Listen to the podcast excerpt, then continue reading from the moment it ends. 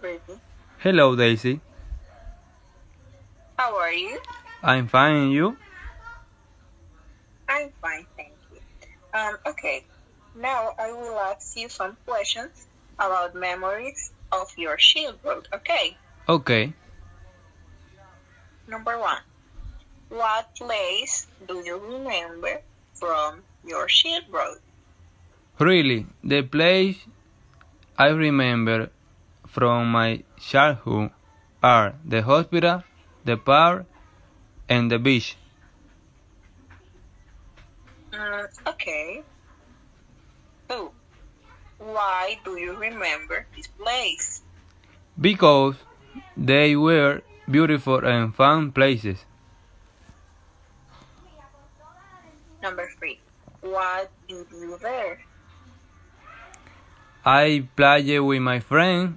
I went shopping with my mother. I played and uh, I played and had fun with my with many people. Okay. How old were you when you went there? From seven to nine. Okay. Do you still go to this place? Really, but no, not so often. Okay. Why and why not? Because I work in study, and I have practically no time for any time. Okay. And you, Daisy, what play do you remember from your childhood? I remember the hospital, the ice cream parlor, the park near my house, and my grandparents' stairs. Okay. Why do you remember this play? Because I visited them a lot.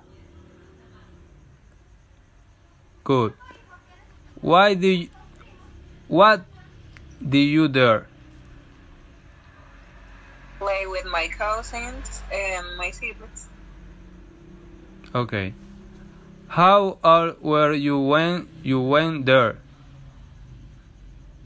From a small one to ten years. Do you still go to this play? Um, sometime Why? Why not? because they close the first part and I hardly go from the parking lot anymore and I don't have any time. Okay, thank you, Daisy. Thank you. Nice to meet you.